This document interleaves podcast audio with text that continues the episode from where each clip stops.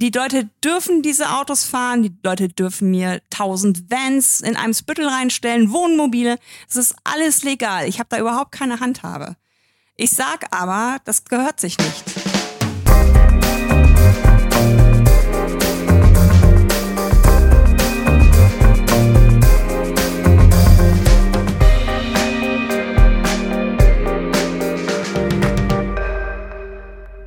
Herzlich willkommen im Future Candy Podcast. Ich freue mich, dass ihr eingeschaltet habt. Eine ganz besondere Folge habt ihr nämlich hier vor euch. Wir haben einen Ehrengast bei uns heute eingeladen. Eine Dame, die wir schon sehr, sehr lange in unserem Future Candy Podcast Studio haben wollen, nämlich die Katja Diedes hier. Hi, Katja. Oh mein Gott, was für Worte. Danke Ja, dir. wirklich. Wir freuen uns, äh, dass du endlich hier bist. Und zwar kennen wir uns natürlich äh, und beobachten uns immer so aus der Ferne. Ich bin ganz beeindruckt und habe hier auch nochmal dein Buch vor mir liegen, das jetzt knapp anderthalb Jahre altes Autokorrektur. Ich glaube, viele, viele kennen dich über das Buch und kennen dich über deine, deine Webseite, deine, ganzen Aktivitäten auf LinkedIn und ehemals Twitter. Damals, äh, war, ich glaube, da bist du nicht mehr, ne? Oder bist du wieder, ne? Nein, mehr? Das war, also ich gebe meinen Account noch weiter, aber ich bin selber nicht mehr aktiv, nein. Okay, also wir haben dich eingeladen, weil wir, ähm, die Future Candy ist zehn Jahre alt und wir haben in den zehn Jahren, vor allem in der Anfangszeit, viel für die Automobilindustrie gearbeitet und wir haben da versucht, natürlich mit aller Kraft zu innovieren und haben geguckt, was gibt's denn da an coolen neuen Modellen. Wir, alle, alle wussten, auch die Autokonzerne meines Erachtens wussten, dass wir weg vom Auto müssen ähm, und dass wir hin zur Mobilität müssen. Das war allerdings vor ein paar Jahren. Ja, also jetzt wollen wir so mit dir heute mal so einen kleinen Reality-Check machen. Was passiert eigentlich gerade in der Mobilitätswelt? Und das machen wir gleich. Und ähm, wir wollen von dir später auch noch hören, was sind denn gute Beispiele für Unternehmen, die sich geändert haben im Bereich Mobilität. Aber vielleicht fangen wir mal mit dem ganz großen Thema an und nehmen auch mal die Hörer und Hörerinnen mit. Ist 1933 hat der Architekt Le Corbusier ein, ein, ein Event gemacht in Athen mit anderen Architekten zusammen und hat gesagt, wir müssen ein, doch mal die Stadtplanung modernisieren, wir müssen alles modernisieren. Und Le Corbusier war so größenwahnsinnig, der hat ja auch mit den, mit den ganzen Mussolinis und Hitlers dieser Welt sympathisiert. Der ähm, wollte ja ganz Paris abreißen und modernisieren, das wurde ihm Gott sei Dank untersagt. Aber er hat tatsächlich ein, damals so eine Art Charter, so hieß es ja auch, Charter ver veröffentlicht und gesagt, so das muss die Stadtplanung sein. Da müssen große Straßen sein für Autos, da müsse äh, das Leben und das, Wo äh, und äh, das Wohnen und das Arbeiten muss getrennt sein, damit man irgendwie verschiedene Bereiche hat. Und das ist 1933 entstanden. Und tatsächlich in den zerstörten Städten von Deutschland wurde dann diese Charta ja auch umgesetzt in den 40er, 50er Jahren. Und insofern ähm, sind wir heute, dass die Stadtplanung, die ist ja jetzt in vielen Städten gar nicht mehr zeitgemäß. Und wir sehen jetzt, es gibt ein neues Konzept, eine Charta Leipzig aus dem Jahr 2007 und eine neue Charta Leipzig aus dem Jahr 2022. Also meine konkrete Frage an dich jetzt äh, mit dem Wissen. Meinst du, dass wir am Ende, wenn wir immer über das Auto reden, eigentlich ganz falsch diskutieren? Müssen wir nicht über die Stadtplanung reden? Wir müssen vor allen Dingen darüber reden, wie wollen wir in Zukunft leben und wir müssen darüber re reden, auch ländliche Räume zu verändern, weil in ländlichen Räumen sind Menschen ja oftmals autoabhängig gemacht worden. Also wir tun gerade so, dass der ländliche Raum schon immer abgehängt gewesen ist und dass im ländlichen Raum schon immer alles nur mit dem Auto funktioniert. Das stimmt ja nicht. Allein nach der Wiedervereinigung haben wir zum Beispiel in Ostdeutschland 4000 Schienenkilometer abgebaut, die uns jetzt natürlich fehlen. Also wir haben in, in dieser Zeit, wo das alles entstanden ist, und du hast es gesagt, 1933, so viele Dinge haben auch echt mit den Nazis zu tun. Ja, ja, Ähm, mit dieser, äh, zumindest mit den, mit den Ideen. Man muss sagen, Corbusier war wohl kein Nazi, er war einfach nur Opportunist und wollte Geld verdienen und hat seine Dienste an Staaten Ja, und der hat ja auch nicht nur Scheiß äh, vorgehabt. Nee, er wollte ja tatsächlich, äh, weil Städte waren ja auch mal Molochs, aber er ist halt in Amerika gewesen. In Amerika gab es schon eine unglaublich ausgeprägte Automobilität im Vergleich zu uns hier. Und hat halt gesagt, das wird auf jeden Fall kommen. Genau. Und das war so ein bisschen self-fulfilling prophecy. Wenn du natürlich den Stadtraum dem Auto unterwirfst und sagst, es ist jetzt nicht mehr wichtig, wie die Menschen hier leben, sondern wichtig ist, schnell durchfahren zu können, dann ist es natürlich für Menschen, die Auto fahren wollen, der bequemste Weg. Und wir haben nach dem Zweiten Weltkrieg ähm, mehr Infrastruktur kaputt gemacht äh, für das Auto, als vorher auch äh, durch die Weltkriege. Da wurden Kirchen abgerissen, da wurden ähm, Städte zerschnitten die sogenannten Stadtautobahnen. Hannover, das Wunder von Hannover hieß es, da hat der Herr Hillebrecht als Stadtplaner ja sogar auf das Spiegelcover gebracht. Und da, mit dieser äh, Charta, fing zum ersten Mal an, ähm, eine Stadt funktionsgetrennt aufzubauen. Weil vorher natürlich, als es kein Auto gab, mussten wir zu Fuß gehen, mussten wir mit dem Rad gehen oder mit den öffentlichen Verkehrsmitteln. Da hatten wir eigentlich das Dorf in der Stadt, was man heute so als Kiez kennt. Dass du ähm, alles in fußläufiger Nähe hast, dass du nicht Auto fahren musst, um zur Arbeit zu kommen oder zu Hobbys.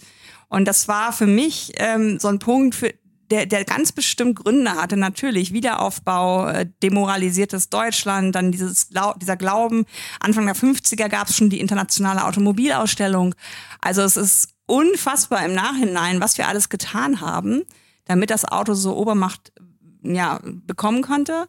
Und ich aber glaube, was du gesagt hast, ist richtig. In dem Sinne aber auch, dass wir klimaresilient werden müssen. Also das ist ja der zweite Aspekt. Ja. Das ist, geht ja jetzt nicht nur um Auto, ja, nein, sondern um die Versiegelung, um, um ja, das, das Fehlen von richtig. Grün und so weiter, ja.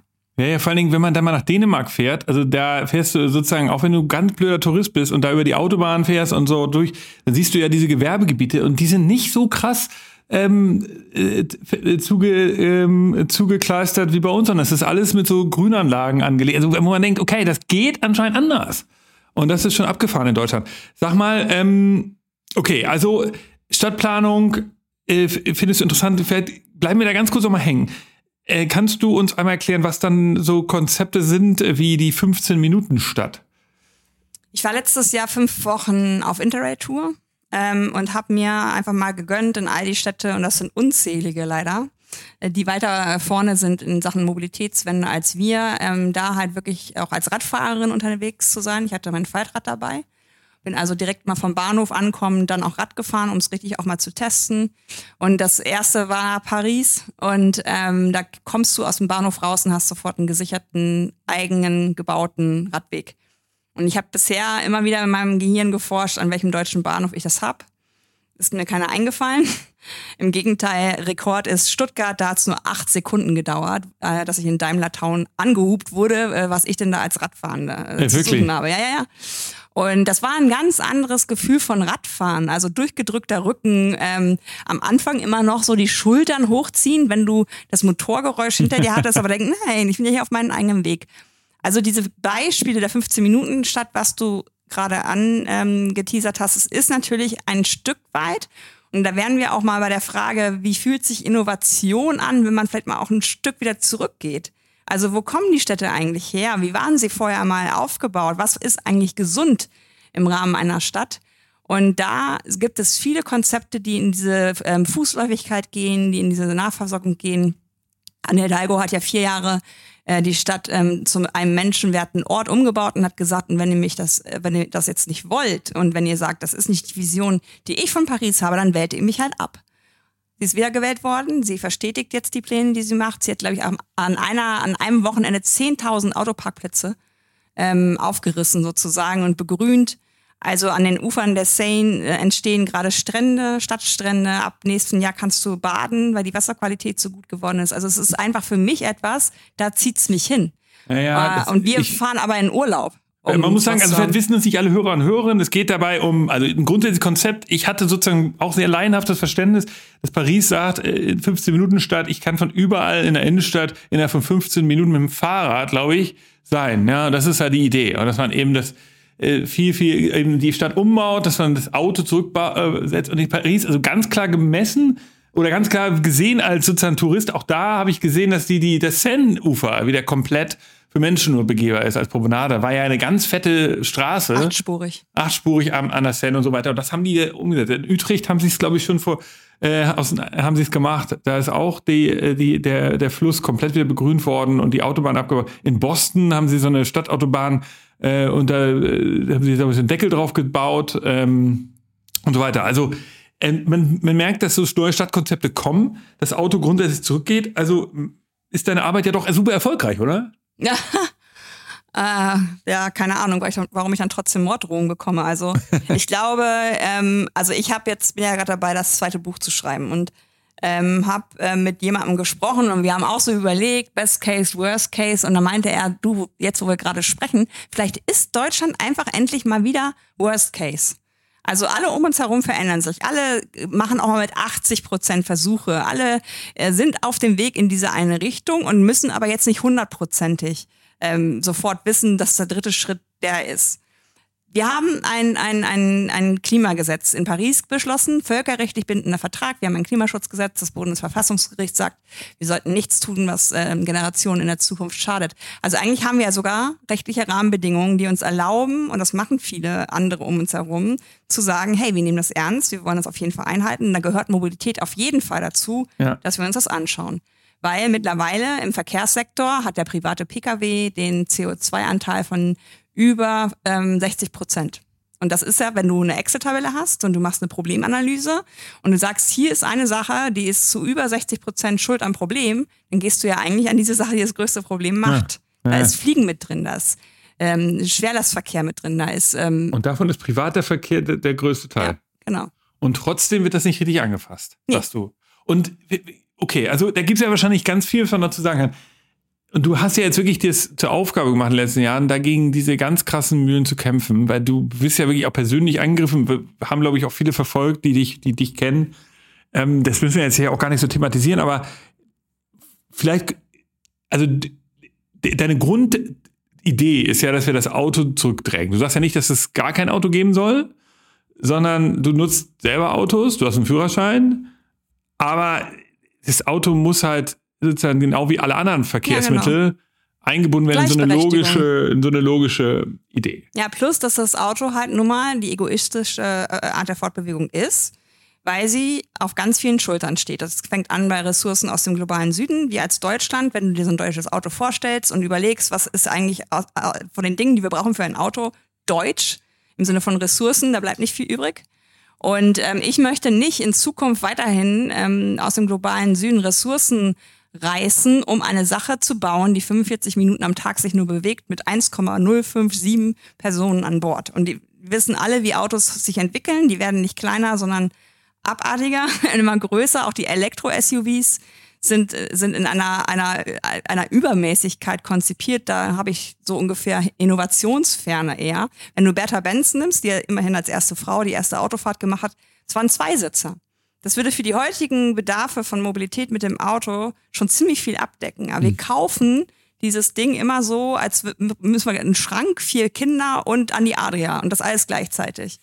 Und was, was sind da eigentlich, bleiben wir da mal ganz kurz hängen, weil das sind ja schon, du hast dich ja so damit beschäftigt, dass wir vielleicht auch jetzt hier mal kurz aufklären können. Was glaubst du, was sind eigentlich die Antriebe sozusagen dieser Autokultur, also deiner größten Feinde sozusagen? Was ist da eigentlich im Kern?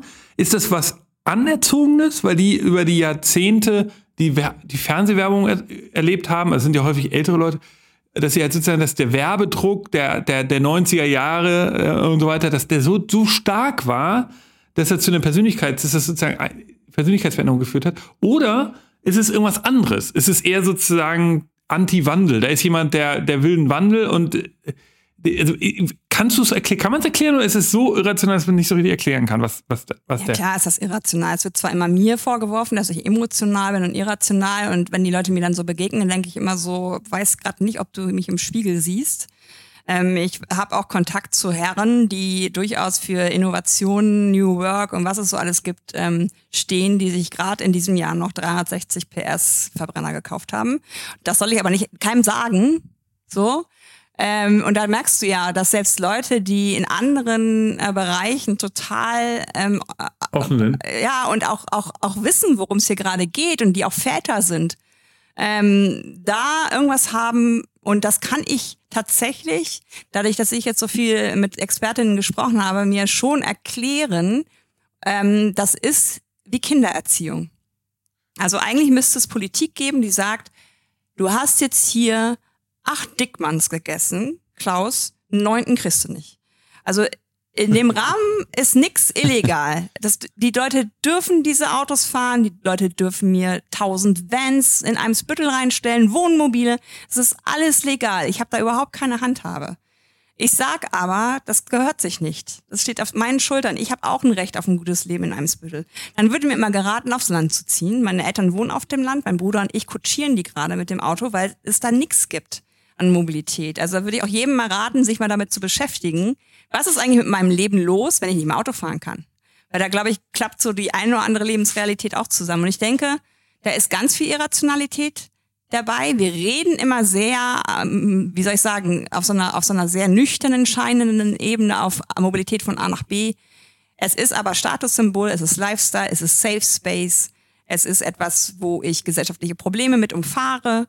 Und es, äh, es ist etwas, auf den Dienstwagen schauend, ich glaube 60 Prozent der Neuzulassungen sind mittlerweile Dienstwagen. Mhm. Also ein, ein unfassbar ähm, krasses System von Subventionen und so weiter schiebt alle ja Richtung Auto. Okay, also du sagst, es ist am Ende keine einzelne, kein einzelner Faktor, der jetzt da dingt, sondern es ist, ist ein Gesamtsystem. Man muss dazu sagen, in Deutschland ist die Automobilindustrie noch immer der größte Arbeitgeber. Nein. Sondern? Das ist der, der Arbeitgeber mit den besten Löhnen. 3,6 Millionen Menschen arbeiten in der Pflege. Okay. 800.000 arbeiten in der Autoindustrie. Wir bezahlen die in der Pflege beschissen. Wir haben die total überstrapaziert. Es gibt den Flexit. Wir haben maximal ein bisschen Applaus gespendet. Äh, aber auf deren Streiks reagiert keiner, während wenn die Autoindustrie was, hustet. Was Flexit? Flexit, ja, also aus der Pflege rauszugehen in andere Jobs weil es halt ah. halt so belastend ist. Das habe ich auch noch nicht gehört. Also das ist für mich total interessant, wie sich all die, also da ziehe ich meinen Hut. Auch das meinst du, ist am Ende eine, eine lobbyistische Strategie gewesen, dass selbst ich dachte, dass das ja. der größte. Also das ist schon interessant, ja, du hast recht. Also da ist was dran, dass sozusagen diese Übermacht der, der Unternehmen, also da merkt man sie. Was, was mich wundert ist, dass das Auto bei den Autokonzernen wieder so äh, angesagt ist. Das, der, der, ich hatte den Eindruck, dass wir da äh, konzeptionell auf einer ganz anderen Linie waren vor ein paar Jahren, da ging es um Mobilität. Da wolltest, vielleicht machen wir mal kurz einen Reality-Check. Also bleiben wir mal bei dem Thema Mobilität jetzt. Du sagst ja, wir haben jetzt darüber geredet, es gibt ja Beharrungskräfte. Ähm, wie, wie, wie siehst du das denn? Es, es sollte ja das Thema Mobilität auch von den Autokonzernen nach oben geschrieben werden. Es gab Car2Go, ShareNow, dann kommt, äh, dann ist jetzt Moja von Volkswagen lanciert und so weiter man, man sieht doch einige Bewegungen. Also es ist ja was passiert. Und dann ja, sind die neue, in, auf europäischer Ebene sind diese ganzen Lobby, äh, Scooterfirmen zugelassen worden, wo man sagt, okay, da haben die Autokonzerne jetzt nichts mit zu tun, aber also da hat sich auch was geändert. Also ist nicht sozusagen das Thema Mobilität und deine Arbeit, wie gesagt, also sie trägt die nicht Früchte langsam oder ist der, bin ich am falschen? Gibt's ShareNow noch? Gibt's Car2Go noch? Gibt's ähm, diese Dinge? Also natürlich habe ich das genauso beobachtet wie du. Das war die Zeit, wo ich noch im Verkehrsunternehmen tätig war. Ähm, und da war immer ähm, genau das, nämlich so der PR-Moment, glaube ich, von der Autoindustrie zu sagen, wir werden zum Mobilitätsdienstleister. Die haben von Plattformen gesprochen, die haben äh, davon gesprochen, dass sie, dass sie Teil der Lösung sein wollen, dass das Auto ja vielleicht auch nicht ähm, im Besitz sein muss, sondern geliehen, die sind ja alle ausgestiegen. Also ich kann aus meiner Lebensrealität, ähm, ähm, da, da lebte meine Katze noch, da hatte ich den Use Case Katzenstreu kaufen. Das habe ich einmal im Monat gemacht, einen dicken Sack. Das kriegst du nicht auf dem Fahrrad hin. Da habe ich Car2Go benutzt, weil die Smart hatten. Den kriegst du schnell geparkt. Ja. Dann haben die angefangen, SUVs in das Angebot reinzuschieben. Mhm. Und die letzte Fahrt mit einem von diesen Autos, da, wer mich kennt, weiß, dass das sehr schwierig für mich war. Ich musste einen Typen bitten, mit mir zusammen das Auto zu parken. Also der hat so gewunken, weil ich hatte gefühlt acht Kameras, vier Piepgeräusche. Es war für Eimsbüttel das unmöglichste Auto, ähm, was man überhaupt im Carsharing, also das ganze Parken hat mehr gekostet als die Fahrt. Und da hast du gemerkt, das ist jetzt irgendwie komisch. Also warum machen sie ihr Produkt, was für den, für den Zweck von Carsharing in der Stadt richtig gut ist, mit zwei Sitzen und einem okayen äh, Kofferraum, warum machen sie diese Autos da jetzt rein? Und da habe ich gemerkt, das geht wahrscheinlich doch wieder nur in Richtung Anfixen und finden, ach, eigentlich ist ein Auto doch ganz cool. Die sind ja alle nicht mehr da vertreten. Und das ist sowas, das finde ich tatsächlich auch schwierig, da noch so eine Lanze zu brechen.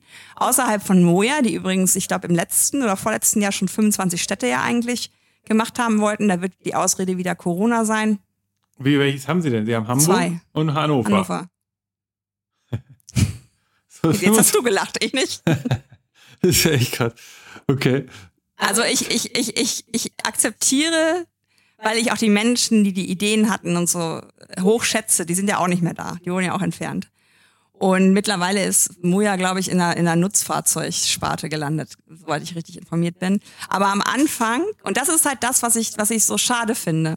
Innovation kann ja manchmal auch bedeuten, zu wissen, was kann ich nicht und wen hole ich mir ran.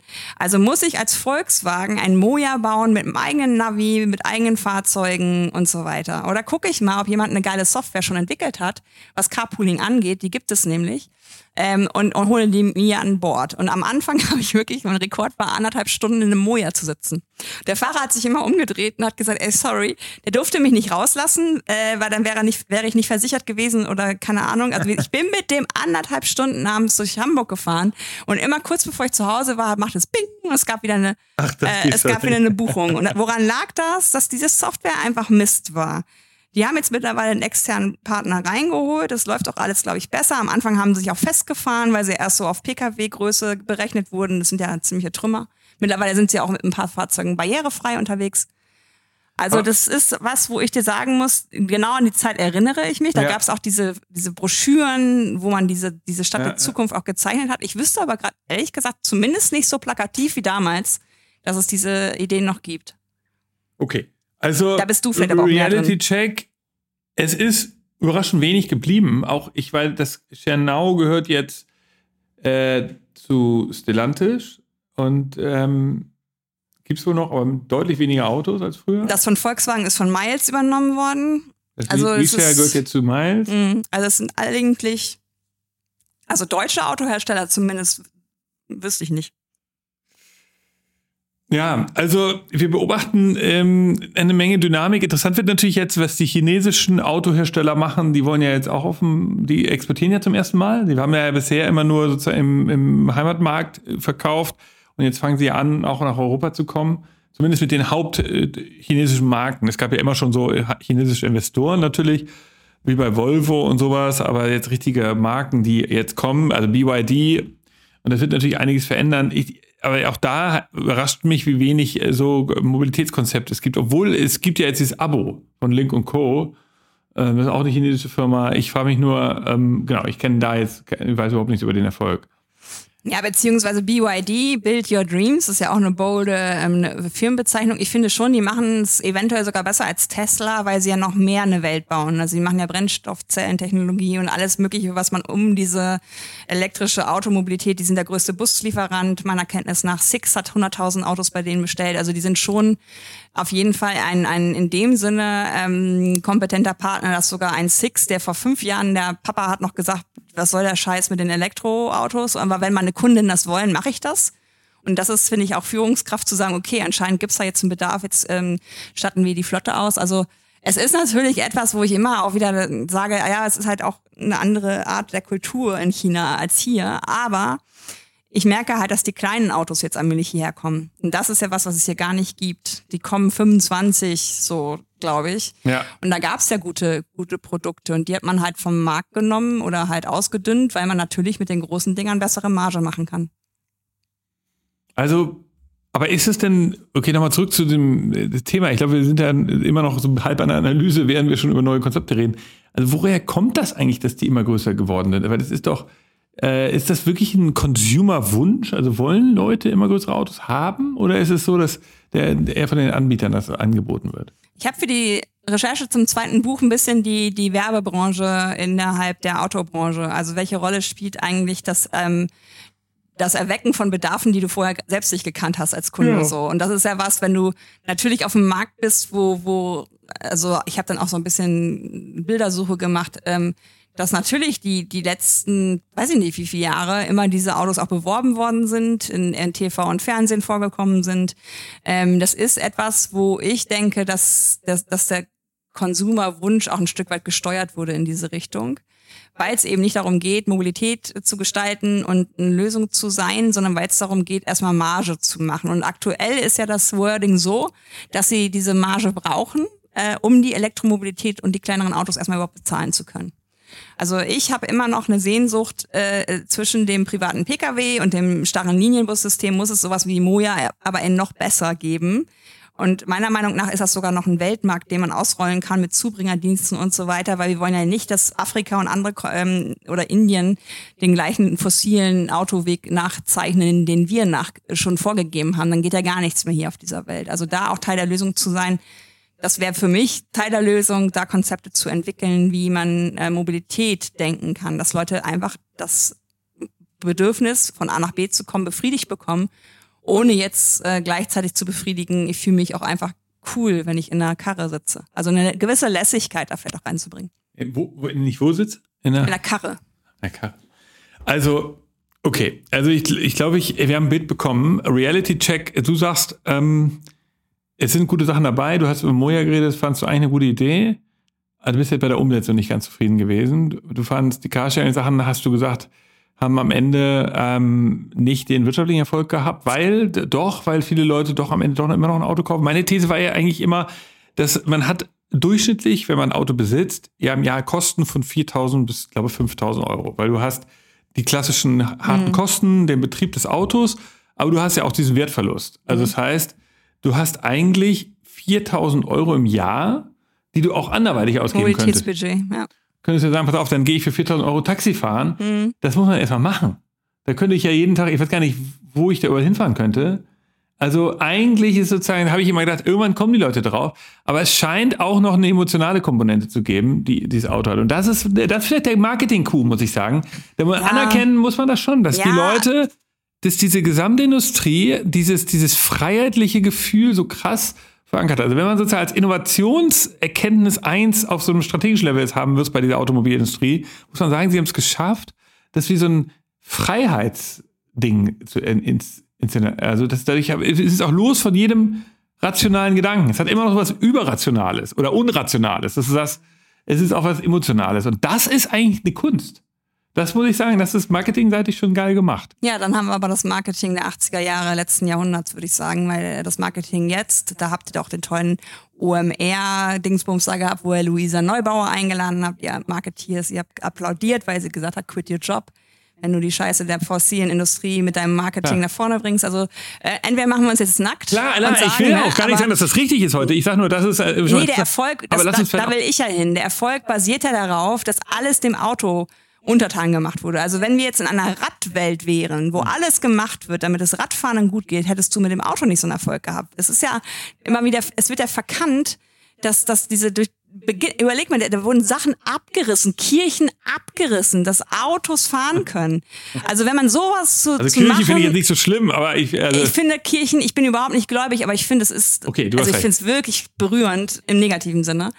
Und wenn sowas für, gemacht worden wäre für FußgängerInnen und RadfahrerInnen, dann hätte dieses Auto überhaupt nicht Bedeutung gewonnen. Und deswegen finde ich das nicht anerkennenswert, dass es nur Marketing war, sondern es war letztlich eine, eine Lobby, die da zusammengewirkt hat, die Politik beeinflusst hat.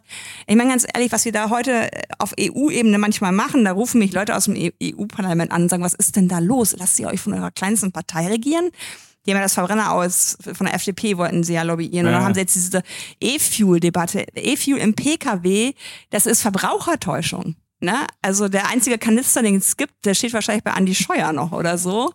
Also das finde ich halt, da müssen wir uns vielleicht ein bisschen streiten, ob das wirklich Marketing ist oder nicht, schon so ein bisschen shady. Ja, ja, ja. Also ich, ich sage auch gar nicht, dass, also ich, ich bin nur sozusagen, ich habe ja jetzt eher versucht, sozusagen hier für unsere Hörer und Hörerinnen so eine kleine Analyse von, wir wollen ja immer irgendwelche Erkenntnisse hier in dem Podcast gewinnen. Und da war eine Erkenntnis jetzt von mir, das ist auf so einer gewissen besonderen Strategie haben sie es geschafft, ein, ein, ein, ein, eine Utility, ein Auto, emotional zu inszenieren. Und das, das hat sich sehr stark ver, verankert. Und deshalb gibt es halt heute diese Konflikte. Aber das wäre ja auch die Kunst, dass, dass wir das schaffen mit der neuen Mobilität. Ähm, kommen wir doch mal dahin. Ähm, wir haben ein Thema noch gar nicht so richtig besprochen. Und das wäre auch nochmal zum Reality-Check vielleicht das Richtige.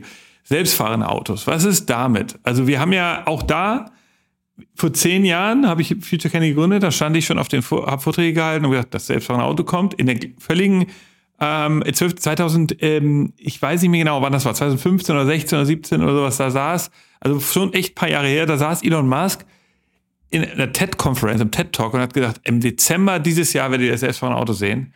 Das komplett Stufe 5 und so weiter. Hatte ganz lässig gesagt, ist nie gekommen. Äh, also, ja, Deine Einschätzung, was ist mit dem Thema selbstfahrende Autos? Also soll man gerne dran weiterentwickeln, das, da habe ich ja überhaupt nichts dagegen, aber, aber trotzdem Aber Job ist das nicht der Schlüssel? Also hätten wir, wenn wir jetzt nicht mehr fahren müssten, dann würde ja tatsächlich viel Emotionalität weggehen, dann wäre das Auto noch mehr eine Utility, also es wäre ja am Ende vielleicht ein Schlüssel für die Mobilitätswelt im Bereich Auto, weil Leute einfach dann wirklich ganz stark den Bezug verlieren, weil dann ist das einfach so ein Ding, dann mache ich die Tür auf, dann steige ich ein und dann fährt das, so ähnlich wie eine Bahn, gut, oder wie, so wie ein Bus, also irgendwie ein kleiner, so dann ist es halt weniger emotional. Ist, ist, das, ist das vielleicht der, der Schlüssel? Aber was ist dein Reality-Check da? Ja, ich denke, also ich habe in der Recherche, ich wollte ja wieder mal mit einem Autonerd oder einer Autonerdin sprechen, die wollen aber nicht mit mir sprechen. Ich hätte auch gerne Menschen im Buch, die einfach mal sagen, wisst ihr was, solange ich das kann, mache ich das und ähm, ich finde das so geil. Ähm, aber ich habe Bücher gefunden, wo Herren sich darüber auslassen, über die Mobilität der Zukunft, die ähm, ein ganz großes Fragezeichen an autonomes Auto machen. Es war nicht nur ein Buch, es waren mehrere, weil sie sich, ich will jetzt nicht sagen entmannt fühlen, aber äh, weil sie wirklich sagen, was, was, die letzte Bastion wird fallen. Also es gibt bestimmt Leute, die weiterhin dieses Gefühl von Macht, weil du, du darfst ja nicht vergessen, im Auto bist du das zigfache schneller, als du jemals als Mensch sein könntest. Du bist ja. gar nicht dafür gebaut eigentlich. Dein, dein Blick geht so nach vorne, dass du, ne, normalerweise hast du eigentlich ganz gutes peripheres Sehen. Also ich glaube manchmal, wir dürfen nicht ähm, außer Betracht, also wenn wir die Welt nicht verändern, in dem Sinne, dass Automobilität im privaten Besitz sozusagen auch zurückgedrängt wird, dann werden auch diese Leute nicht unbedingt äh, in ein autonomes Gefährt steigen. Warum sollten sie das, wenn sie selber das machen können. Also ich denke, das ist auf jeden Fall für mich in so ähm, Regionen wie das Land, was ja in, in Deutschland bei Mobilitätsdebatten relativ groß zu sein scheint, da Zubringerdienst zu machen oder so. Ich verstehe gerade noch nicht so richtig den Use Case in der Stadt, weil da, wo ich in der Kernstadt von Hamburg wohne, wüsste ich jetzt nicht, außerhalb vielleicht von Menschen mit Behinderungen oder so. Ähm, da bin ich gut wie ich da gerade bin, ohne eigenes Auto aufgestellt. Ich kann mir ja zu Not eins leihen, wenn ich eins brauche. Suburbaner Raum ist natürlich auch immer so eine Sache, weil wir da einfach abgekattet haben. Da fehlt, also wir haben in Deutschland den Interregio abgebaut. Das kennen alte Leute wie du und ich noch. Das war dieser Bezug mit, mit, mit Türkis, Lila und diesem komischen Bar-ähnlichen ah. Bistro. Den gab es dann irgendwann nicht mehr. Das war die Mittelstrecke. Jetzt haben wir noch Regional- und Fernverkehr und dazwischen fehlt uns dieses Segment. Und da kann ich mir vorstellen, dass der Interregio der Zukunft, der nahen Zukunft vielleicht auch sowas ist aber dann immer geteilt. Ähm, je exklusiver, desto teurer. Ähm, und immer auch hinschauend, ähm, gibt es da schon Systeme? Brauchen wir da wirklich etwas, weil wir nichts haben? Ähm, da bin ich komplett dabei. Ähm, aber auch da war ich jetzt im November auf der sogenannten Elektrobus-Konferenz und die, die Fahrzeuge für diesen Anwendungszweck waren fast alle nicht aus Deutschland wieder. Also ich habe das Gefühl, eine gewisse Eitelkeit liegt auch bei denen, die Autos herstellen darin, genau dieses Wohnzimmer für, für, also du kannst ja im Internet ja alles zurechtbauen, weil Tesla es ja auch so macht. Die haben das Händlernetz ja auch aufgegeben. Weiß ich auch nicht, ob das so schlau war, weil das immer noch, für mich immer noch ein beratungsintensives Gut sein kann. Okay. Ähm, und das ist bestimmt ein Teil dieser Lösung, aber wir müssen auch unsere Hausaufgaben machen und einfach mal angucken. Erstens habe ich dir gesagt, 45 Minuten am Tag, deutscher Pkw. Mehr bewegt er sich nicht. 40 Prozent ja, ja. ist Parksuchverkehr. Also es ist ja. Also es ist ja total auch so, also ihr tappt sich ja selber, dass so Freundes, Freundeskreis Leute sich beschweren über die Roller, die rumstehen. Oh Gott, oh Gott, die stehen alle rum und so furchtbar. Aber im gleichen Atemzug sieht man sozusagen einen Meter weiter irgendwelche Autos im Straßenverkehr einfach rumstehen. Und keiner sagt was gegen diese Autos, die ja, ja. viel mehr Platz wegnehmen. 49 Millionen. Und wo man sich denkt, so Moment mal eben, äh, so, wo ist jetzt hier die Logik? Also ich glaube, die, ich die glaube, Logik dahinter ist relativ einfach. Du wehrst immer das Neue ab. Du ja, hast dich ja mittlerweile klar. daran gewöhnt, ne? Und dann, dann sind die Roller 150.000, glaube ich, im Sharing in Deutschland gegen 49 Millionen Autos. Also es ist halt einfach für mich auch immer so absurd. Ähm, und das ist aber das, was genau das Problem ist. Und da sind wir ja bei Innovation und sich auf Neues einlassen und Routinen durchbrechen müssen. Das fällt uns total schwer. Okay. Jetzt sind wir doch, okay, dann wollen wir jetzt ja mal so ein paar Tipps und Tricks von dir hören. Also du sagst, wir wollen ja hier in den Podcast rauskriegen, wie kann man innovativ sein? Wie kann man die Verkehrswende machen. Also wir haben jetzt ja festgestellt, Probleme haben wir ganz gut analysiert. Wir haben ein paar mal so einen Reality-Check gemacht. Du sagst, selbstfahrendes Fahren, äh, selbstfahrendes Auto wird, wird kommen oder autonom fahrendes Auto wird kommen, aber es wird eigentlich eine Art, äh, wird, wird, es wird in der Energiewende einen Platz einnehmen. Es wird, oder, sorry, in der, in der Verkehrswende. Nee, auch in der Energiewende, weil die natürlich auch äh, im Rahmen von Stromspeichern so eine Rolle spielen, also im Nahverkehr sehe ich das. Also ich sehe jetzt nicht, was äh, Herbert Dies sich damals noch als VW-Chef gewünscht hat, dass es so toll wird, dass die Leute freiwillig eine Stunde länger im Auto bleiben, weil es so bequem ist. das äh, sehe ich eher als Dystopie. Nee, ich sehe seh da ganz, ganz, also deswegen habe ich das Buch ja auch geschrieben. Vielleicht nur kurz darauf. Ich, ich renne seit, ich weiß nicht, 20 Jahren mit diesen ganzen Fakten durch die Gegend, dass wir uns was verändern müssen. Ähm, und die Fakten ähm, erreichen niemanden. Das ist egal. Ähm, und da habe ich gedacht, okay, Ich kenne so viele Leute, die entweder Auto fahren müssen oder die von Mobilität ausgeschlossen sind, weil sie nicht Auto fahren können. Vielleicht mache ich die mal sichtbar. Also so eine Empathieeinladung auch an die, die gerne Auto fahren, zu sagen, hey, euch passt das System, aber wir haben ja ganz viele Leute, diese, diese Geschichte, wir müssen alle mitnehmen, die richtet sich eigentlich gerade nur an Autofahrende. Wir wollen ja gar nicht zusätzlich die Leute, die wir vergessen haben, einladen in unser Boot, sondern wir richten uns gerade mit dem, wir müssen alle mitnehmen, nur an die, die gerade Auto fahren. Und da habe ich viele Menschen interviewt, ähm, habt ihr das äh, Gespräch, und das ist vielleicht dann auch mein Tipp für Innovation, Gespräche, Kommunikation, hab die erste Frage gestellt, willst du oder musst du Auto fahren? Das hat total irritiert, weil ganz viele Menschen gar nicht drüber nachdenken, ist es ein Muss oder weil ich es unbedingt will. Und ich habe gefragt, kann ein Mensch ohne Führerschein, und das sind in Deutschland 13 Millionen Erwachsene, 13 Millionen Kinder, eigentlich eine ziemlich große Gruppe, würde ich mal behaupten, ähm, dein Leben leben. Also das, was, wie du dein Leben hier aufgebaut hast und das mit dem Auto machst, könnte das auch jemand ohne Auto. Und da war die Antwort immer 100 Prozent nein. Und das hat dann doch betroffen gemacht, weil Leute gemerkt haben, ja krass, das ist ja wirklich so, wie ich lebe. So kann ich nur leben, weil ich mir ein Auto leisten kann, weil ich meinen Führerschein leisten konnte. Und da auch wieder als Tipp, wenn man sich Personengruppen äh, einlädt, wir schwärmen immer alle von Diversität, weil sich das auch so gehört.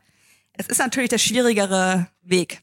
Wenn du eine homogene Gruppe hast, die sich einig ist und die sich gut fühlt und selbst verstärkt, dann, dann kommst du gefühlt schneller voran, aber nicht unbedingt zum besseren Ergebnis. Und Andi Scheuer hatte in seiner letzten Amtszeit die letzten Monate noch nicht mal Frauen in Führung in den ersten drei Ebenen. Ne? Also das, das, das Bild ist sehr ähm, anekdotisch wertvoll. Und es sind ja keine bösen Männer, die da sitzen, sondern die denken wirklich, alle sind so wie ich. Ne? Also alle fahren Auto, alle mögen gern Auto Klar. oder werden gefahren. Klar. Und da gibt es einen ganz, gute, ganz guten Vergleich, äh, weil Österreich hat mit der gleichen Firma ähm, Züge gebaut wie wir jetzt hier in Deutschland, den neuen ICE. Ähm, in Österreich haben sie damit das Nachtzug, äh, den neuen Nachtzug ähm, gemacht. Wir haben ja gar keine Nachtzüge mehr, leider in Deutschland. Äh, und in Deutschland ist es der äh, ICE 4, glaube ich, geworden. Äh, der ist mit, in Deutschland mit Stufen gebaut, in Österreich barrierefrei weil die Menschen vom Behindertenrat mit reingenommen haben, gesagt haben, hier testet ihr das auch mal, kommt man da gut durch die Gänge mit dem Rollstuhl. Und das ist halt was. Erstens, warum baut diese Firma zwei unterschiedliche Produkte? Zweitens, warum wird nicht dran gedacht, obwohl seit 1.1. letzten Jahres ÖPNV barrierefrei gesetzlich sein sollte? Und da kann ich für Innovation nur dazu raten, wirklich, wirklich zu kommunizieren, wirklich ja. nachzufragen. Ja, also Okay, also wir kommen da langsam hin. Lass uns vielleicht mal ähm, äh, eine Sache äh, so ein bisschen einleiten. Also das Thema ist halt so krass sperrig, weil ich glaube, es ist sozusagen entstanden aus so einem Erfindergeist, dieses Autothema und die Mobilität. Das waren, äh, früher gab es sozusagen äh, diese Erfinder, die da diese Autos gebaut haben und dann äh, es hat sich das ja so fast gesetzesfrei ja so entwickelt. Also am Anfang gab es ja auch keine Verkehrsregeln und, und, und nur dann gab es die ersten Unfälle und so weiter. Also so richtig wie eine Innovation entsteht so ohne dass es irgendwie gelenkt wurde, sondern es wurde irgendwie ein Konsumentenbedürfnis erkannt und dann hat ein Erfinder sich darauf gestürzt und dann ist es erstmal so gewachsen. Und wir haben jetzt natürlich das Problem, dass wir diese gewachsenen Strukturen irgendwie verändern müssen. Und das, das ist sozusagen die Challenge. Und ich verstehe, dass man kann sozusagen, und das Problem ist, dass viele der Angebote so rational sind und viele der Leute eben oft irrational auf diese ganze Sache gucken. Das haben wir jetzt so ein bisschen rausgearbeitet. Du hast ja wunderschöne Beispiele gerade geliefert, auch mit Andy Scheuer. Das und das waren eben auch, ähm, es gab ja neulich so einen ganz lustigen Tweet äh, zu dem Thema Andi Scheuer. Man müsste eigentlich alle Amtsträger, die verantwortlich sind für die Verkehrswende, mal bitten, in ihren, äh, auf ihre Firmenwagen zu verzichten, ihre Chauffeure und einfach mal ganz normale Verkehrsmittel nutzen. So, dann würden das alles viel schneller gehen. Also Kleinigkeiten in Hamburg hier, die, die S-Bahn, warum fährt die eigentlich immer noch alle fucking zehn Minuten? Wie kann das angehen? So, das ist doch nicht normal, dass in so einer großen Stadt eine S-Bahn alle 10 Minuten fährt. Oder sogar im, teilweise 20 Minuten nachts, wo man denkt, das ist doch nicht normal. Also, ich, das sind so Sachen, wo ich sage, da, da, da sieht man ja sofort, dass da was getan werden kann. Aber vielleicht kommen wir jetzt dazu, du siehst jetzt ja, du arbeitest jetzt seit mehreren Jahren, du hast ja gesagt, 20 Jahre arbeitest du jetzt an dieser Verkehrswende. Und du hast jetzt, du bist jetzt, du bist bekannt in ganz Deutschland, du bist eingeladen auf Talkshows. Darüber reden wir auch gleich nochmal vielleicht am Abschluss, was man über dich selbst. Aber vielleicht gibst du uns jetzt vorher nochmal einen kleinen Tipp. Gibt es denn nicht irgendwelche Firmen, die sich ernsthaft Gedanken machen oder und die wirklich auch was verändert haben, wo du sagst, okay, das hat mich jetzt überrascht? Oder Städte oder so ein paar Sachen hast du ja schon genannt. Sind noch Sachen, wo du, wo du, wo du Hoffnung hast, wo du sagst, ah, cool, hier ja, passiert und was haben die dann gemacht? Buch. deswegen schreibe ich ja das Buch. Das sind alles Leute, erstens genau, was du sagst. Ähm, ich habe Maria Vassilakou, die hat äh, Wien äh, umgebaut. Ich habe den Philipp, der ist Bürgermeister von Gent, hat das ähm, autofrei gemacht. Bedit Onay von Hannover, der jetzt ja die, die autogerechte Stadt Deutschlands ähm, zurückdrehen möchte und ähm, im Vergleich zu Berlin sehr viel metropoliger daherkommt, als das, was in Berlin gerade äh, passiert. Da sind ja Autos zur Wahl gefahren, glaube ich. Und haben die CDU ge, ähm, gewählt, die jetzt ähm, Flugtaxen Sind und Autos Hyperloops. zur Wahl gefahren. Ja. Äh, Flugtaxen und Hyperloops wollen die entwickeln, aber Radwege werden abgebaut. Also es ist halt alles im Moment in so einer Phase, aber es ist, ist glaube ich, ganz normal für Disruption und Transformation, dass man auch immer wieder mal so äh, Schritte zurück macht. Ich musste gerade so, so grinsen, weil ich habe äh, auch ein, äh, nur mal so als äh, Sidekick, viele Innovateure der Autoindustrie waren Quereinsteiger, die aus bescheidenen Verhältnissen kamen, mehr Bastler als Geschäftsmänner. Nikolaus Ottos Vater war zum Beispiel Landwirt und betreute die Postleiterei. Adam Opel machte wie sein Vater eine Schlosserlehre, gefolgt von Wanderjahren. Karl Benz Vater war Lokomotivführer.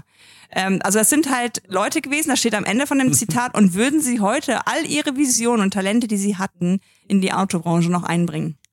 Ne? Also es waren ja Leute, die da was aufgenommen haben und wofür ich auch durchaus eine Wertschätzung habe. Das hat ja ein Momentum gehabt und einen Zeitgeist. Absolut, absolut. Aber es ist halt, und Eckart von Hirschhausen sagt immer, weil die, wenn du die Kurven nimmst von Bevölkerungsentwicklung und, und, und Autoentwicklung, gibt es so eine Kurve und so eine Kurve. Und das ist Auto.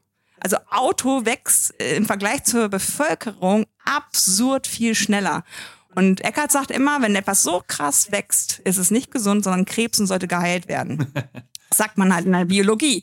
Und das ist ja was, ich will ja, dass die Leute weiter mobil sind, um Gottes Willen, aber ich will mehr, also mehr vielleicht sogar Mobilität bei weniger Verkehr. Und wenn wir die Autos, die wir heute haben, ausnutzen würden, da kann ich jetzt mal eine Firma nennen, GoFlux. Sagt ihr was? Nee, bisher nicht. GoFlux ist eine ähm, Mitfahr-App. Die arbeiten ganz viel mit Verkehrsunternehmen und ArbeitgeberInnen zusammen, denn das ist ja der klassische Pendelverkehr. Da sind Leute alleine im Auto. Ich habe ja eben gesagt 1,057 Leute. Und du kannst dich bei dieser App anmelden, du kannst sie mit dem Deutschlandticket nutzen und diejenigen, die das Auto bereitstellen und die FahrerInnen sind, äh, kriegen einen kleinen Obolus. Und das geht durch die Decke. In Frankreich gibt es ein Gesetz dazu sogar, dass es gepusht wird, dass Mitfahren ähm, einfach auch ein, ein Regierungsziel ist.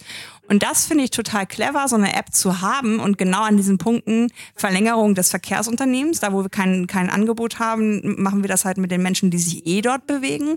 Und ähm, aber auch zu denken, was, was Arbeitgeber, Arbeitnehmermobilität angeht, wie können wir das anders darstellen? Also Deswegen bin ich schon dabei, dass, dass nicht jede App blöd ist. So werde ich ja manchmal auch gelesen, aber sie sollte halt ein Problem lösen. Und das sehe ich bei dieser Sache auf jeden Fall Aber wie gewährleistet. funktioniert das genau? Also das sind äh, äh, Du machst dir einen Account ähm, und, und sagst, ich will Fahrer sein oder Mitfahrer. Ja. Und alle Fahrer sind natürlich vorher auch schon Autofahrer gewesen, bis auf wenige Ausnahmen. Und die machen sich die vier Plätze voll, die, die, ähm, die ja im Auto leer sind. Also wenn wir alle Deutschen in alle Autos steigen, bleiben alle Rückbänke leer. Und, und das hat der ähm, Wolfram, der das gegründet hat, ähm, halt auch beobachtet, dass alle, wenn du an der Ampel stehst, siehst du das auch, dass alle Autos eigentlich komplett uneffizient fahren. Und dann meldest du dich, wenn du mitfahren willst. Und das ist für mich zum Beispiel was, das würde ich sofort machen, wenn ich keine andere Möglichkeit hätte. Ich, ich würde mich nie im Leben ins Auto setzen und fahren wollen. Aber wenn ich keine andere Möglichkeit mitfahren, würde ich machen. ja, ja. Weil du kannst den Stress abgeben, du kannst, dass man sich ums Auto kümmern muss, was du ja gesagt hast. Und dann werden die gepoolt. Da werden halt, ähm, ja, wie soll ich sagen, X Ja, okay. fährt nach Y, da steigst du bitte an der Kreuzung ein und so weiter. Das gab es ja auch bei Lyft und Uber, glaube ich, solche Pool-Funktionen, aber das jetzt nochmal neu gedacht. GoFlux, gucken wir uns an. Also du siehst sozusagen auf der Startup-Seite was, gibt es denn Firmen, äh, die so, wo du sagst, Flottenmanagement, äh, also man muss ja schon sagen, dass es da politisch auch Druck gibt, äh, durch die CO2-Preise und sowas. Also wie, wie siehst du da was, dass da Firmen sagen, du, ah, ja, mal gucken, ey, brauchen wir das jetzt hier noch und so? Also von, von Arbeitgeberseite SAP und VD fallen mir da ein. SAP hat äh, diese, diese krasse, also die sitzen natürlich beide, sowohl SAP als auch VD. Äh, sorry to say, am Arsch der Heide. Also das sind ja nicht ähm, Metropol-Anbieter, aber umso, umso schöner finde ich es, dass solche ähm, solche Firmen und SAP ist natürlich ein richtiges Schwergewicht ähm, von diesem Dienstwagen so ein bisschen loskommen. Also der Der ist, glaube ich, nicht für alle, die bei SAP ähm, arbeiten, verzichtbar, weil sie halt ähm, ein bisschen abgelegen sind. Aber da ist auf jeden Fall was passiert, auch im Sinne von Mitarbeiter, ähm, Mobilitätsbudget und so weiter. Und VD ist ja mit der Antje, die das von ihrem Vater übernommen hat. Und das ist ja auch etwas gewesen, wo alle gesagt haben, Outdoor-Kleidung äh, nachhaltig zu machen, das geht nicht. Und sie ist angetreten mit ihrem Führungsteam, hat gesagt, wir haben schon Werte und Normen, auf denen wir ein, ähm, aufbauen können. Wir müssen das jetzt in, de, in den Zielkorridor sowohl intern als auch extern packen. Die haben Jobrad angeschafft, die haben alle Parkplätze abgeschafft, die haben den Innenhof begrünt, da kann man klettern. Die haben ähm, die Mitarbeitermobilität umgestellt, weil die festgestellt haben, natürlich sowohl in der Lieferkette als auch bei VD selber ist Mobilität ein krasses Ding. Ne? Also es ist ja auch bei Veranstaltungen, keine Ahnung, 70 Prozent der Emissionen sind ja An- und Abreise. Also das sind auf jeden Fall Firmen, ähm, wo ich sagen würde, die, also das ist ja auch das Ding, ne? Macht doch einfach nach. Also wenn Leute eine gute Idee haben, Dinge ja. zu verändern, versucht doch nicht immer wieder äh, irgendwie doch was Neues zu machen, um, um sich irgendwie besser zu fühlen. Ähm, dann gibt's Stadtnavi, das ist eine, eine App ähm, eher so im regionalen Bereich, wo alles drauf ist, was sich bewegt, vom Müllfahrzeug über Parkplätze. Also dass man Daten an einen Ort führt und dann auch abgleichen kann und abstimmen kann. Also ich sehe da schon, also ich habe ein bisschen Angst vor diesem Smart City Gedanken, weil in, in Asien eskaliert das schon wieder in so eine Art Überwachungsstaat. Und da sind wir vielleicht beim nächsten Thema, was mir wichtig ist, offene Daten. Also ich möchte nicht, dass ein Autohersteller weiß, wie ich mich bewege. Ich möchte, dass es die Stadt Hamburg macht. Mit der Hochbahn, mit Moja meinetwegen auch zusammen. Aber die Hoheit der Daten sehe ich nicht bei kapitalistisch orientierten Unternehmen. Und ich sehe es vor allen Dingen nicht in so einem Closed Shop, sondern ich sehe es ähm, in, in Dingen, die, die halt allen zur Verfügung stehen, wo man sagen kann, da kann jeder mit arbeiten und neue Produkte entwickeln. Und das wäre für mich die höchste Innovationsstufe. Einfach mal zu sagen, ähm, wir erheben doch überall Daten, also allein, dass wir die Handys überall mitführen, ist ja richtig Gold. Aber wie machen wir aus diesen Daten auch so ein Gold, dass unsere Mobilität, unser Leben in der Stadt besser wird? Du siehst extrem viele Anknüpfungspunkte. Wir hatten hier mal die Gesa Ziemer im Podcast, die in der, äh, die forscht an der Helmut Schmidt Universität, äh, nee, sorry, Hafen City Universität in, äh, im, äh, am, äh, im Bereich Stadtplanung und sagt ja, dass Hamburg da sogar echt super viel macht. Also die verfassen hier Daten Bewegungsdaten der Bürger und Bürgerinnen und guckt halt, wie kann man Sachen optimieren, also im Sinne von Einkaufen, Apotheken, also ärztliche Versorgung und versuchen sozusagen zu analysieren, wie, wie, wie läuft das. Ähm, also man muss sagen, ich, also auch da sind Sachen in Bewegung. Danke für die Tipps. Ähm, ich, wir, ja, was kann ich sagen? Also ich glaube, eine Innovation auch für, für uns war auch Jobrad, die hattest du genannt die äh, haben wir auch bei Future Candy. Also wir bieten das mhm. dann hier den Angestellten an. Wir haben keine Firmenfahrzeuge. Gut, wir sind auch ein kleines Unternehmen. Wir mieten uns dann die Fahrzeuge. Ich, also ich, ich weiß es nicht genau. Ich, ich bin unsicher, wie, wie sich es weiterentwickelt. Ich finde das cool, dass du das so vorantreibst. Ähm, wir wollen äh, ähm, noch mal kurz eine Frage an dich jetzt. Also du, ähm, wie bist du eigentlich auf das Thema gekommen? Also ist es, und wie, wie, wie lebst du eigentlich? Du bist ja eine Einzelunternehmerin, ne? Ja. Solo selbstständig. Und du, jetzt fragen mich zum Beispiel ganz viele Leute immer so, Nick, du arbeitest äh, bei Future Candy, Trendagentur, wie, wie bleibt ihr eigentlich informiert? Wie macht ihr das eigentlich, die neuesten Trends zu erkennen? Ja, dann sage ich immer so, boah, ja, also kann man eigentlich jeder machen sozusagen, du musst es halt nur machen. Man muss halt viel recherchieren, lesen, man muss mal nach Las Vegas auf die, muss man leider dahin fliegen, auf welche, auf Messen. Messen sind leider extrem gute Vehikel dafür. Jetzt frage ich mich, wie machst du das denn eigentlich? Ähm, wie, wie, wie das Thema und wie, wie bist du Unter Unternehmerin? Einfach mit einer krassen Neugier. Also ja. ich, ähm, ich könnte dir jetzt nicht sagen, abonniere den und den Newsletter. Ich habe natürlich Newsletter, die ich eigentlich auch nie lese, weil ich es gar nicht schaffe, aber es ist irgendwie ein gutes Gefühl, diese Newsletter zu beziehen. Und ähm, ich, ich, ich habe ja nie Feierabend. Also wenn ich jetzt hier gleich rausgehe, also als ich hierher gekommen bin, habe ich ja diese katastrophale äh, verkehrliche Situation ja auch schon direkt gefilmt. Dann stand natürlich wieder jemand mit Warnblinkanlage auf dem auf dem äh, Behindertenparkplatz und also das sind halt Sachen, die ich sehe und wo du auch nicht, also ich würde ich würd mich mal gerne blitzdingsen, so Man in Black mäßig, so dass ich das alles gar nicht mehr weiß, was ich hier so verändern möchte. Also ich rede wirklich gerne mit Leuten. Ich werde immer so gelesen, dass ich nicht mit jedem rede. Angeblich, das stimmt aber nicht. Ich rede mit allen außer Nazis und viele wollen aber nicht mit mir reden, weil ich glaube schon, wenn dem, in dem Moment, ich habe unglaublich intensive Gespräche mit Maren Urner schon gehabt, eine Neurowissenschaftlerin. Wir haben es dann noch nicht geschafft, uns persönlich zu treffen.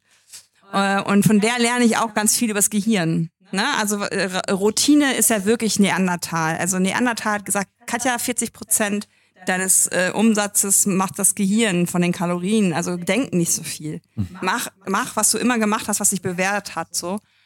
Äh, und da bin ich halt diejenige, die dann immer so sich im Konzern gefühlt hat, warum machen wir das denn jetzt? Also mein Lieblingsbeispiel ist, ähm, mein Chef wird den Alexa-Skill. Und da hatten wir zum Teil 14 Jahre alte Busse und einen Sollfahrtzeitplan. Also du hättest nur laut Fahrplanbuch soll der Bus in einer Viertelstunde kommen. Der Bus kann auch in der Situation von heute hinter einem Müllauto hängen oder ausfallen oder wie auch immer. Hab ich mir gesagt, was bringt denn das der Kunden, wenn die zu Hause den Busfahrplan per Alexa-Skill äh, sich abruft und aber Informationen bekommt, die nicht der Realität entsprechen. Da hat mein Chef gesagt, da sind wir das erste Verkehrsunternehmen, was das hat. Und das ist halt das, was ich kritisiere, diese diese, ich mag, ja, ich mag halt, ja, ich mag halt Technologie total, wenn es ein Problem löst. Und wenn mir irgendwer sagt, warum wir in Berlin Flugtaxis brauchen, dann bin ich gerne bereit, darüber zu diskutieren. Ich sehe momentan keinen Anwendungszweck. Also Flugtaxi ist, glaube ich, wirklich die letzte Technologie, die wir gerade brauchen, würde ich auch sagen. Da bin ich auch, muss ich auch sagen, habe ich auch meine Meinung geändert, aber ich war begeistert von den Technologien aber ich sehe es nicht. Also ich kann, der einzige Use Case ist ja, dass man irgendwie aus dem Vorort von irgendeiner großen Stadt schneller zum Flughafen fliegen kann oder so. Oh, das ist natürlich Wo etwas, denkt, was die breite Masse in Deutschland denke, braucht. So, okay, ist das wirklich das, Damit was wir jetzt brauchen? The rich and famous zukünftig, wenn sie nach Sylt fliegen, äh, den, den Flugtaxi-Platz haben oder so. Ja, also das ist ja, das ist ja das, äh, ich will's, also manchmal versuche ich den Leuten zu sagen, lass uns doch weniger komplex die Sachen angehen. Also wir müssen doch jetzt nicht auf sechs Ebenen in unserem Leben im Untergrund, auf der Straße, dazwischen und oben in der Luft Verkehre machen. Ähm, und ich glaube, ich kann auch nachvollziehen, dass es diese Technikverliebtheit gibt. Aber ich gehe da auch immer wieder einen Schritt zurück und sage, welches Problem lösen wir damit? Oder schaffen wir vielleicht neue? Und das ist halt das, ich sitze in der Bahn und laber die Leute an. Also, also wenn, wenn die wieder irgendwie ne, alle wieder über die Bahn äh, meckern. Das ist so ein Initiationsritus. Man setzt sich in die Bahn und meckert über die Bahn. Und dann sage ich immer, äh, Entschuldigung, ich höre Ihnen jetzt schon eine gewisse Weile zu, da fehlt ein Name. Also, äh, der Volker Wissing. Oder Andi Scheuer. Ähm, das ist doch hier nicht ähm, umsonst. Fahren Sie mal äh, Österreich-Schweiz. Da können Sie Bahn fahren wie eine junge Göttin. Und dann sind die immer ganz äh, despektierlich. Den einen habe ich aber so weit bekommen, dass er für seine Firma, und es fahren halt, wo viele bei ihm waren, einen Brief an Volker Wissing schreiben wollte, äh, um, um das einzufordern. Also laut zu werden für die Veränderung, die wir halt haben wollen. Und da glaube ich, ist Technik ein total wichtiger Part, aber nicht der wichtigste. Ja, also absolut. Ich, ich ähm, äh, frage dich jetzt, wie, also und wie, du, also okay, du arbeitest durch Gespräche, du arbeitest durch Beobachtung, du arbeitest durch Neugier, du arbeitest durch ähm, ja, selber drüber nachdenken, logischerweise. Da, ähm, wie, was, du machst jetzt gerade ein neues Buch, das willst du auch noch nicht viel zu sagen, oder heißt das jetzt, das heißt nicht Autokorrektur 2? Raus aus der Autokratie, ah, ja. rein in die Mobilität von morgen für eine liebenswerte Welt. Okay. 13.3.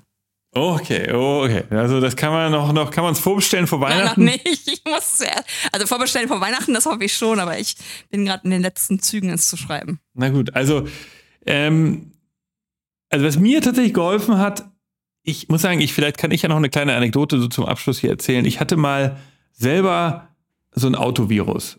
Ich hatte ähm, den Führerschein und habe mich sofort in Autos verliebt, bin auch aufgewachsen damit und ich weiß, dass wir alle immer über Autos geredet haben. Und alle bei uns, ich komme aus West-Hamburg, wollten Autos.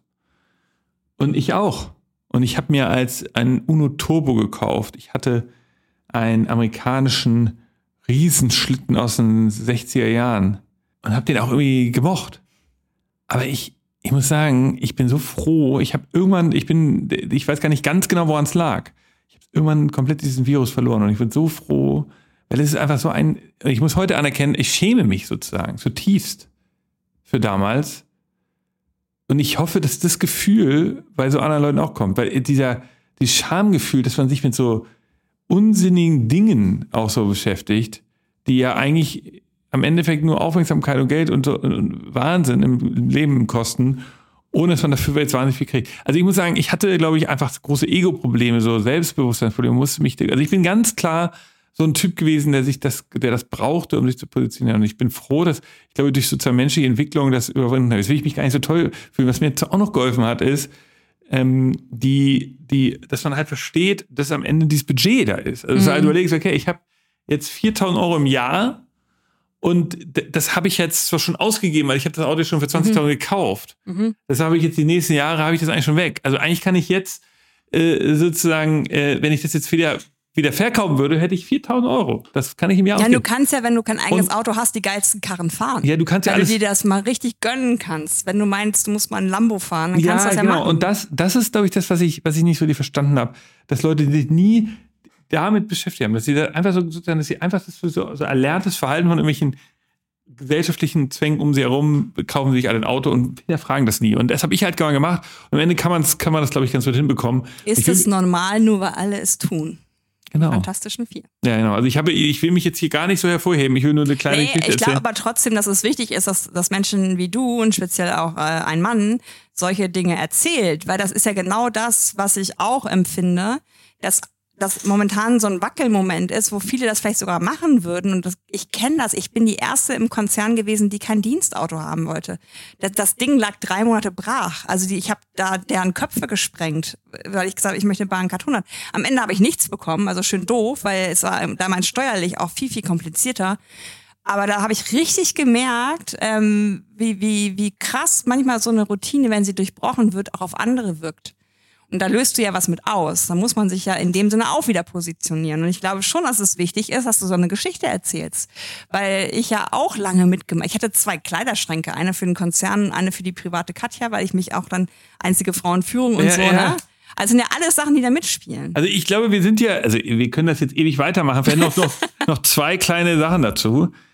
Das ist mit der Auto, mit der Verkehrswende ist es so ähnlich wie mit der Energiewende. Wir, wir haben neben den ganzen Maßnahmen, die staatlich da äh, äh, ausgelöst werden und auch von Unternehmen vorangetrieben werden müssen, müssen wir als einzelne User uns halt auch ändern. Und das ist äh, vielleicht was, was Besonderes, weil es zum ersten Mal bedeutet, dass wir halt ganz anders drüber nachdenken müssen und dass man eben so gelernte Sachen hinter, hinter sich lassen muss. Und das, das, verstehe ich auch, dass das schwer ist. Und deshalb, nur deshalb hängen die beiden Sachen eng zusammen, weil du irgendwie deine, irgendwie überlegen musst, warum macht das eigentlich Sinn? Und das, das fällt mir bei dem Thema auf. Und ich bitte halt jeden von euch da draußen, das einmal zu tun. Und ähm, am Ende äh, gibt es so viele Kleinigkeiten. Zum Beispiel habe ich mich jetzt gerade wieder gefragt, warum wir eigentlich so große, Sch ich will, ich will umziehen und habe so einen riesen Kleiderschrank. Und dann frage ich mich, warum habe ich eigentlich so einen Kleiderschrank? Ich zahle also Miete für jeden Monat, für die, dass, dass dieser Schrank da in, bei mir steht, also die Quadratmeterzahlen sind einfach so genommen von dem Schrank. In dem Schrank sind Möbel, äh, sind, sind sorry, sind, sind, äh, sind Fashion-Items, für die ich also jeden Monat Kohle zahle, wo ich frage, warum, warum? So, was ist das eigentlich für ein Waste? Ey? So, an, man, man zahlt dafür irgendwie, äh, warum kann man nicht viel kleineren Schrank haben und vielleicht gewisse Kleidungsstücke mieten? Und das wäre nochmal das nächste Thema, vielleicht dann nicht für dich, aber für die nächsten Experten. Wir beobachten, dass sich gerade so eine, in der Fashion-Industrie sich auch sowas bewegt. Also so eine Art die Dematerialisierung von Fashion, dass man sagt, ich besitze gar nicht mehr diesen ganzen Scheiß, sondern für die Occasions miete ich mir die Sachen. Und das, das heute klingt das für viele, oder einige von euch kennen das natürlich schon, für viele klingt das noch total absurd. Aber ähm, in Wirklichkeit ist das mega schlau und so ähnlich wird es in der Mobilität auch jetzt gerade sein. Also, wir sind von der großen äh, äh, Charta aus Athen hin zu den ganz persönlichen Sachen, die man tun kann und Umdenken äh, auf einer persönlichen Ebene gekommen. Wir wollten ja immer was äh, hier lernen im Podcast, also vielleicht haben wir von dir gelernt. Seid aufmerksam, guckt hin. Wir haben ein paar Unternehmen gelernt. Ähm, wir werden die in die Shownotes reintun. Ähm, vielen Dank, dass du da warst. Wir werden da ein neues Buch dann natürlich promoten. Und falls ihr das neu auf das neue Buch noch nicht äh, ne, so lange warten wollt, dann holt euch doch das Buch, was jetzt knapp ein Jahr alt ist. Autokorrektur, Mobilität für eine lebenswerte Welt. Danke, Katja, schön, dass du da warst. Danke für das Gespräch.